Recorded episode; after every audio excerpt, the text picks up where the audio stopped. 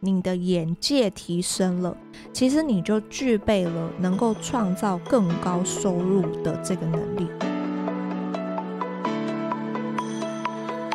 Hello，大家好，欢迎收听森林想生活，我是 Ashley。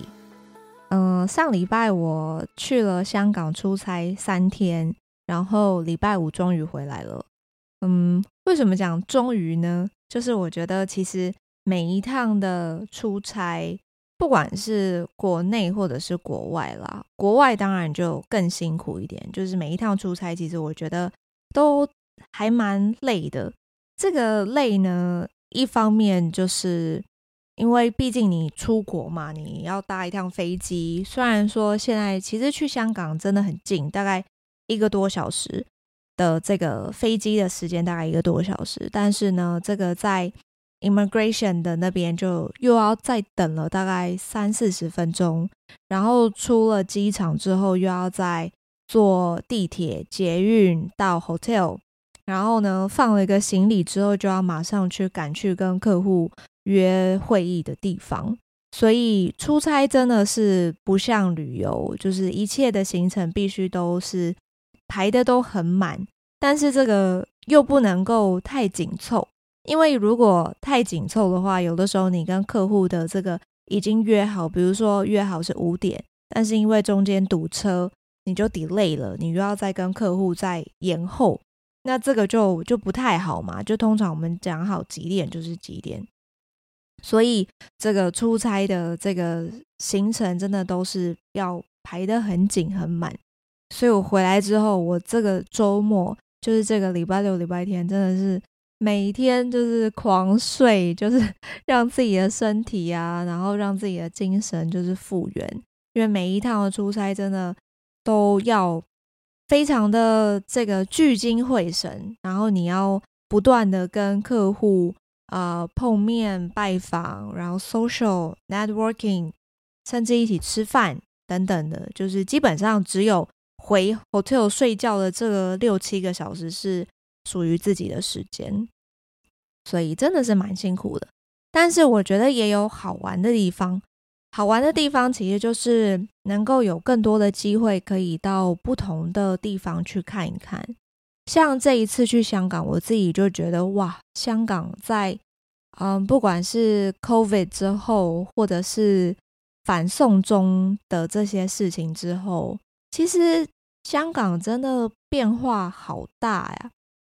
我回去看了一下我。在上一次去香港是二零一六年，所以距离今年是七年前。我觉得香港真的完全不一样了。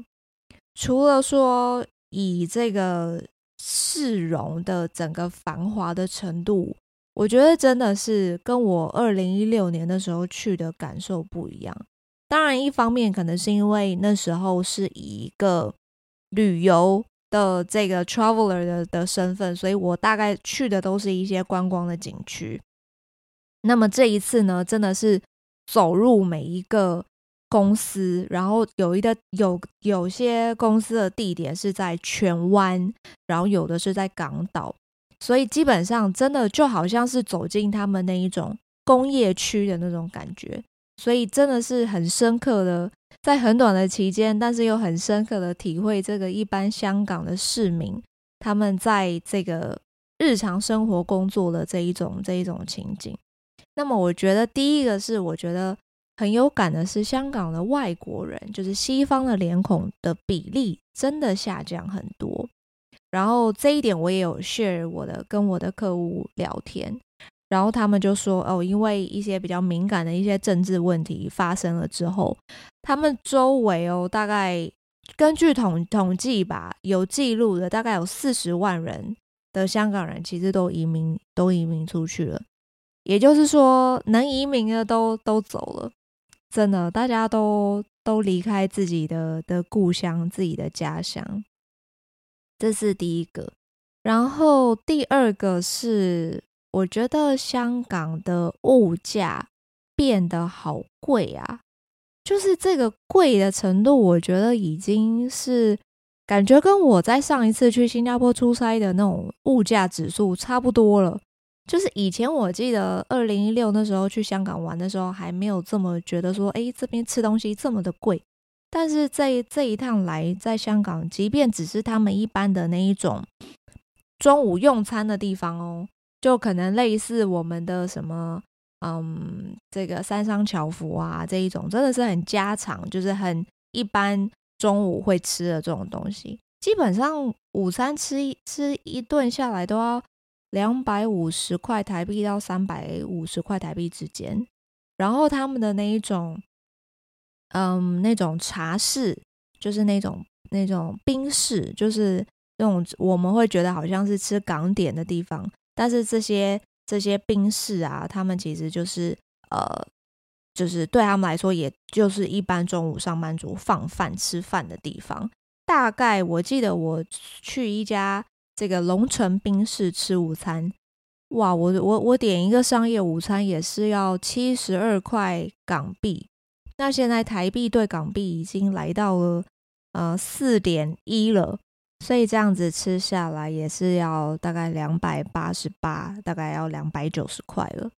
然后这边有一个很好玩的地方，就是嗯，像这种商业午餐，他们会基本上会附一个很小杯的那一种热饮，比如说。呃，热的奶茶啦，或者是鸳鸯奶茶啦这一种。然后，如果你要加冻饮，就是说是变成冰的，再加三块港币。不管是这种冰室，或者是一般的那种烧腊小吃店，只要你要是点冰的饮料，就是冻饮，就是再加三块，就蛮有趣的。然后也发现了一个我觉得更好玩的现象，就是。他们嗯，现在啊，很几乎一般的那种餐厅、小吃店，完全都不会给面纸。像台湾，基本上不管是餐厅或者小吃店，桌上一定都会放一包卫生纸嘛，对不对？就是让客人自己用啊，擦桌子啊，擦嘴巴啊，等等之类的。那香港因为现在真的物价非常的贵，那这些小吃店、这些餐厅，基本上为了节省成本，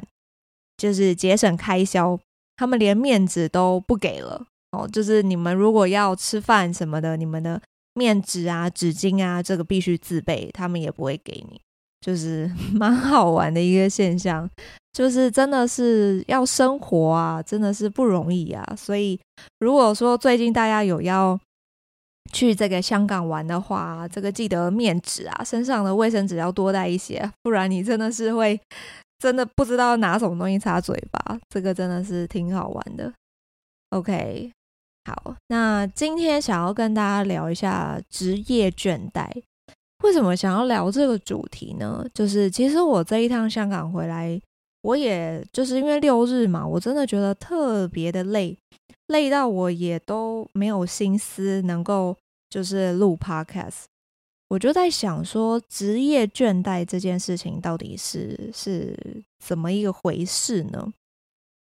我觉得我们的工作其实都是为了要赚钱，对吗？我们啊、嗯，大学毕业出来了，我们为了要这个养自己，对不对？我们为了要这个让我们自己能够呃先满足我们自己的生活，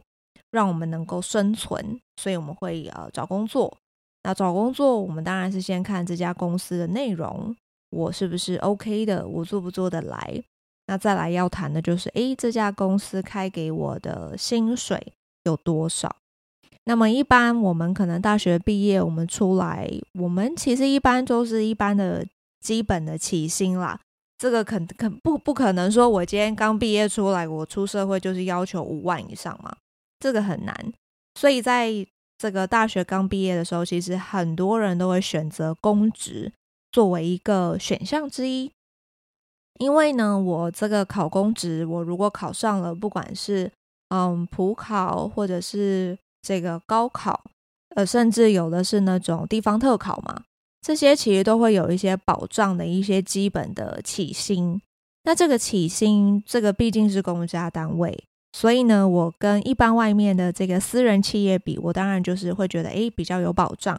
那我今天在外面私人企业，我也不见得说我每年都会加薪，甚至我都也会有这个稳定的升迁，这个谁也说不一定。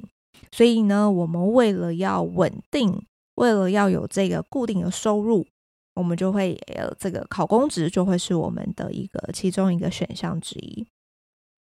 所以，其实我觉得这也很有趣，就是其实我们一直都在追求的是一种，不管是生活或者是心灵层面的稳定。我们希望让自己持平，希望让自己保持一个平衡。那么，对于这个稳定呢，其实就是代表说，我其实不需要去额外的再付出什么样的努力，我就可以保有。保持住我现在的这个状态，以至于呢，我这个状态呢，其实不会上升，但是也不会下降，我就会觉得，哎，我这样就够了，我这样就好了，这个就叫做稳定。那么，我们大部分的人啊，其实我们在职场上，我们通常都会比较单一，而且呢，是会过度依赖在于我现在的这一份工作。如果我们一旦有了这样子的思维，其实就是代表说，我就把我整个人的这个主导权、自主权，呃，这个交给公司了，对吗？这种感觉就好像我们就是很常有的时候都会开玩笑说：“哦，我就是社畜嘛，没办法，我必须要为了这一份薪水，所以我必须这个卑躬屈膝，我必须为五斗米折腰，对不对？不然我不会。”这么辛苦，我晚上还要加班，然后主管临时给我的这个专案，我想办法也都要完成它。这个我觉得就是我们的脑袋，其实我们的思路会决定我们的行动，我们的 action。所以，当如果我今天把我自己放在一个这么样的一个被动的位置的时候，我的整一整个嗯解读。问题跟分析问题的能力，其实就会变得很被动，变得很负面、很负向。所以呢，我最近也在发现一件事情，就是其实当我们在职场上啊，我们看到一些真的是很出色的人，其实去观察他们，他们的思维、他们的思路，其实一直以来他们的专注力，其实都是放在他们自己。他们个人身上，他们会不间断的，他们会持续的去精进自己的能力，他们会去比较多元的学习，然后去接受一些新的挑战跟可能。其实我后来发现，他们这样子的一个思路，其实才是让他们在这个职场上获得更多晋升的一个关键。也就是说，他不是把这个他想要升官、他想要发财当做他的目的，其实从来不是。他的目的是他希望让自己的能力更精进，他希望让自己持续的进步，所以他会不断的去让自己去尝试一些新的挑战，让自己去尝试一些新的可能。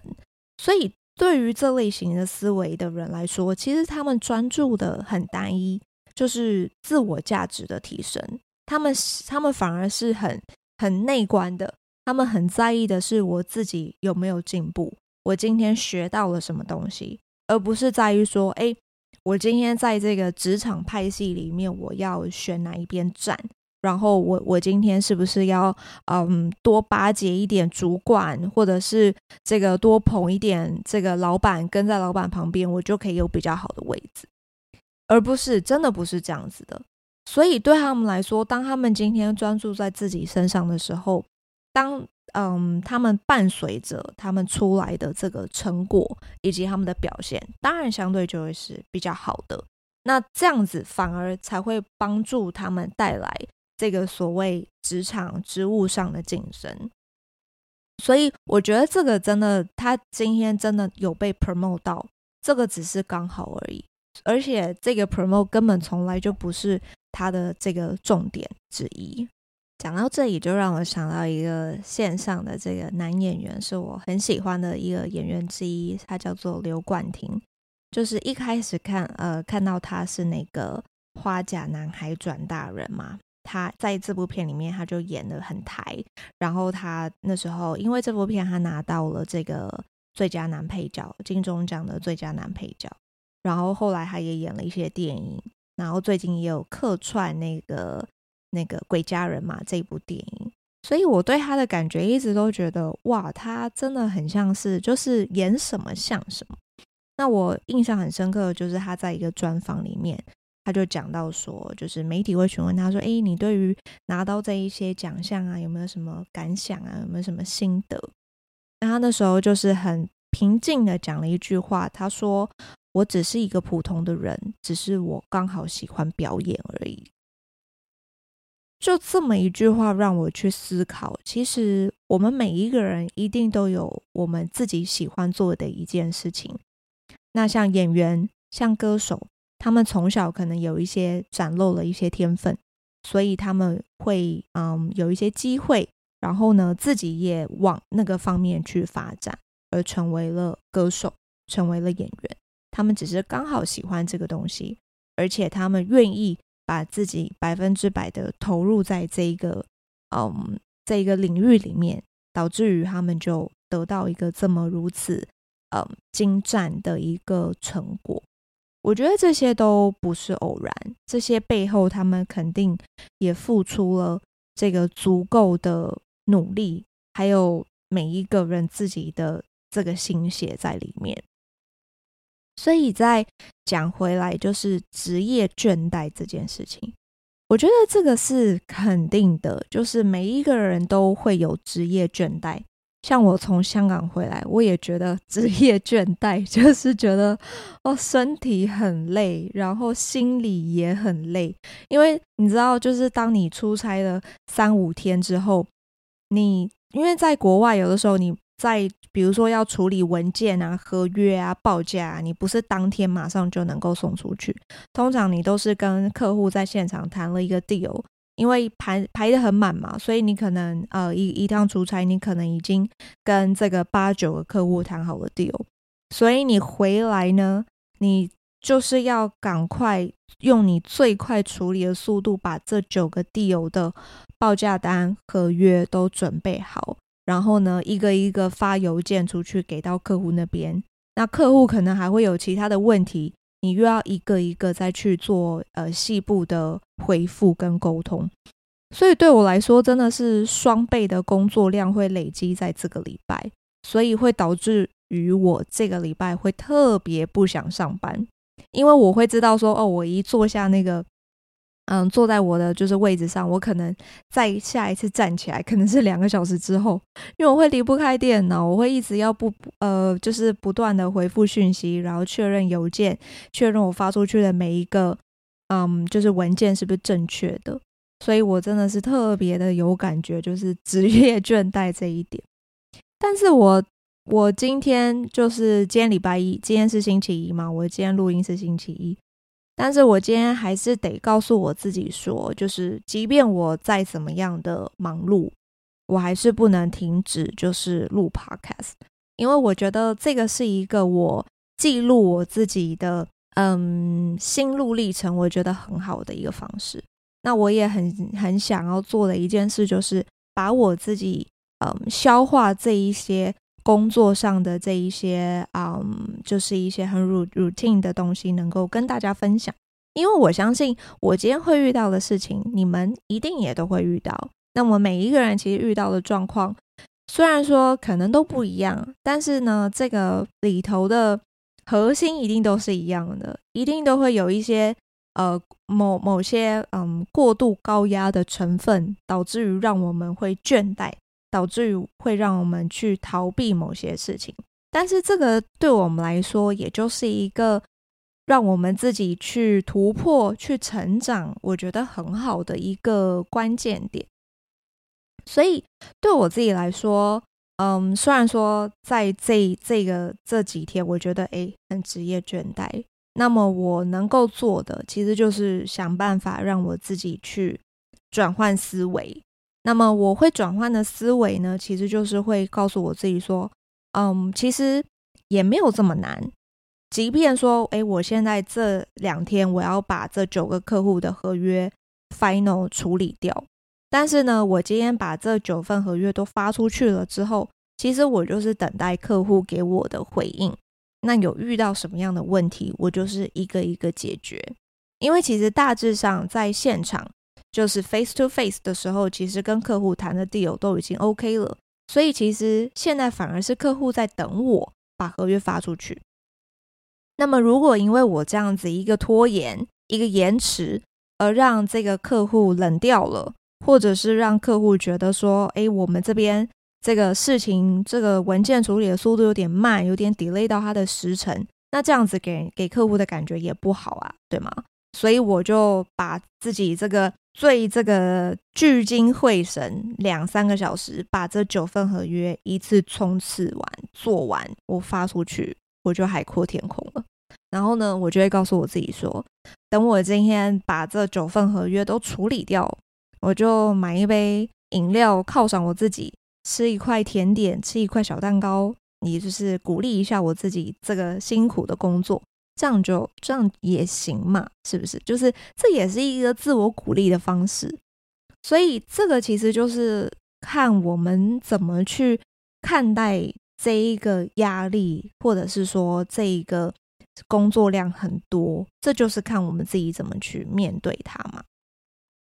而这里头，我觉得还有另外一个我觉得很有趣的思维，我也想分享给大家了，就是。当我今天要必须嗯很频繁的出差，可能每个月都要去一趟香港，或者是每个月都要去一趟新加坡的时候，可能大家会觉得哇，你的工作好酷哦，可以出差，好像看起来不错。但是对于我来说，我必须要一直不断的去弹性的调整我自己的事情，比如说我现在有自己的。比如说每周我都要上健身房的规划，我每周都要录 podcast，然后我每一周还要上英文课，就是线上的 online 的这个英文课。但是当我今天一旦要出差，我这三样东西都是完全不能做的耶，完全必须要喊 cut。这对我来说也是一种很不稳定啊，因为我一直很期待我自己给我自己的一个嗯。怎么说呢？一个规则吧，就是我就是每周要上健身房三次，然后呢，每周要上英文课两天，每周要录 podcast 两天，等等之类的。就是我是一个有排程的，但是我只要规划了一个礼拜的这个出差，像上个礼拜香港，我就是什么都做不了，诶，我不能录音，然后呢，我我不能去健身房，我也不能上英文课，我的时间都在客户那边了。所以对我来说，我也是，其实内心也是会有一点抗拒出差这个东西。但是呢，我还是得练，让我自己练习去转换的这个思维，就是我会觉得说，即便这三样东西我，嗯，在这个礼拜我没有办法做，但是这一趟出差我可以学习到什么，我可以得到什么，这个也是我另外一种层次的收获嘛。所以我就会告诉我自己说，但是呢，我可以有这个机会去一趟香港，我可以直接面对香港的客户，可以知道他们真正的需求在哪里。再来呢，我可以直接看到香港现在的整个金融状况、经济环境，嗯，社甚至那种社会的那种氛围，我是可以直接感受到的。这对我来说也是另外一个收获啊。所以我就必须，嗯。比如说，假设我需要录 podcast，那我就先提前录完，这也是一种就是解决方方法嘛，替代的方案。所以这个中这个中间，我想要跟大家分享的一个心路历程，就是其实我们不能让我们自己的工作一成不变，就是我们一定要想办法让自己去突破，因为你有了突破，你才能够去追求去。渴望更多的东西，这个突破其实就是让自己的这个 skill，让自己的技能不断的提升。你一旦呃跳脱了这个框架，这一个你觉得很稳定的这个舒适圈之后，你的 skill 提升了，你的眼界提升了，其实你就具备了能够创造更高收入的这个能力。这个也是我觉得很重要的一个。思考的转换。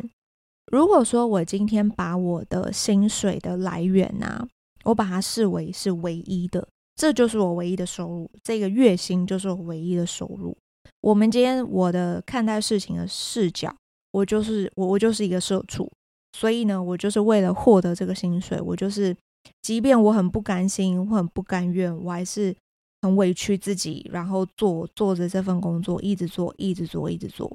然后呢，再来去就是抱怨说公司都没有 promote，没有加薪，然后每一天都一样，甚至说我在这份工作里面我学不到东西，无聊了，无趣了。其实，在这一连串的抱怨里面啊，我们自己都是拥有选择权的那个人的。我可以用我自己的时间去让我自己学习更多的东西。我可以用我自己的时间去让我的技能去有所突破，去有所进展，让我自己能够创造，去具备了我可以提高我更嗯更多收入的这个能力。所以讲，我觉得不管怎么说，其实这都是一种思维，这都是一种思路。这边我想跟大家分享一个人，叫做李笑来，我不知道大家有没有听过他。他曾经是中国的这个比特币的首富，那他也出了好多本的书，也蛮推荐大家有机会可以去看一看的。他就讲到，他说他有一个很简单的技巧，可以去这个纠正我们一些很错误的一些思考的观念。他说这一个很简单的技巧，其实就足以改变我们的人生。比如说，我今天把“失败”这两个字。我只是把它改成失败，其实就是一个暂时不成功而已。失败根本就不严重，我只是 so far，我现在还没有成功。那如果我今天是讨厌一件事情，我把它改变成我只是还没有喜欢上这件事情，不代表我讨厌它吗？他讲这句话的背后的逻辑，其实就是说，我们其实。怎么看待这个事情？它其实是会改变到我的大脑的工作的方式的。不管是我们今天是在工作，还是我们今天是在读书，我们是在学习，其实我们都要去啊、push 自己的，其实就是主动的为自己做更好的选择。我今天这段时间，比如说从我下班，嗯，八点到家，到我十二点睡觉，中间有四个小时的时间。所以我可以选择这四个小时，我是要打电动，还是要我要看一本书，还是我今天要追剧，还是我今天选择上一个英文课？就是这这几个东西都是我们可以选择的嘛，那就看你今天要选择做哪一件事情而已。这个背后的这个结果就会成为，嗯，引导你去成为什么样的一个人。但是其实我的意思也不是说不能打电动、不能追剧，其实应该是说你知道你自己在干嘛，我觉得这样就好了。比如说我今天就是非常的累，那我想要让自己呃放空、放松一下，所以我看了一部电影，那我觉得这样也很 OK 啊。或者是我今天想要休息，所以我想说，嗯，打个电动让自己舒压一下。我觉得这都很好。那其实这个背后的核心就是我们怎么去分配我们自己的时间。所以啊，就是听到这里，如果你们目前也是对自己的工作感到有点疲惫，然后呢，有一点职业倦怠，那我会建议你们，其实，在下班的时间可以多阅读。然后从书里面，其实你可以看到每一个人这个书中作者他们自己的一些人生经历。那透过这些人生经历，其实你就可以去找到你自己会想要尝试的不一样的可能。比如说你现在在做的，假设像我是做销售的工作好了，可能你对于销售工作你已经感到非常的疲倦，你觉得呢？这个每天的这个客户的拜访。帮这个客户解决问题，已经不再是你想要这个追求的这个工作的话，那你会想要尝试什么样的工作呢？你就可以多看一些 A04 上面的一些这个职务的说明嘛，这个 JD，从这一些 JD 里面去发掘到自己喜欢的面向的可能，然后呢，慢慢的一步一步的去找到自己真正有 passion、有热情的地方。想办法去找到能够燃起你热情的那一根火柴，那一根火苗。我觉得这个是我们可以为自己做的，嗯，更好的选择跟更好的决定。就像《刻意练习》这本书里面作者讲的，刻意练习的关键其实就是透过不断的重复训练，稍微有困难一点一点的任务，一直让自己突破一点一点的小困难，再从这些小困难、从这些突破里面去获得更高效的进步。这个就是刻意练习。我原本还想说，我今天这一集真的有点不知道该讲什么，不知道该录什么。我本来以为可能就是录个十分钟，我可能就没话说了。结果没想到，我讲到现在已经过了半小时了。所以对我来说，这也是一个我自己在做一个刻意练习的方式。希望呢，今天的节目能够带给你们一些勇气，希望能够带给你们一些灵感。帮助你们呢，能够跳脱现在正在这个处于这种职业倦怠的这样子的一个情况。希望我们都能够透过这个刻意练习，然后让自己变得越来越好。谢谢你们收听《私理想生活》，人生是不停止的刻意练习，透过每天一 percent 的努力，希望我们都能成就更理想的自己。也希望你们能在我的节目中找到生活的勇气与动力。最后，别忘记按下追踪以及订阅。欢迎到我的方格子阅读更多的文章内容，也欢迎你们把我的内容介绍给更多的朋友知道。那我们就下集再见喽，拜拜。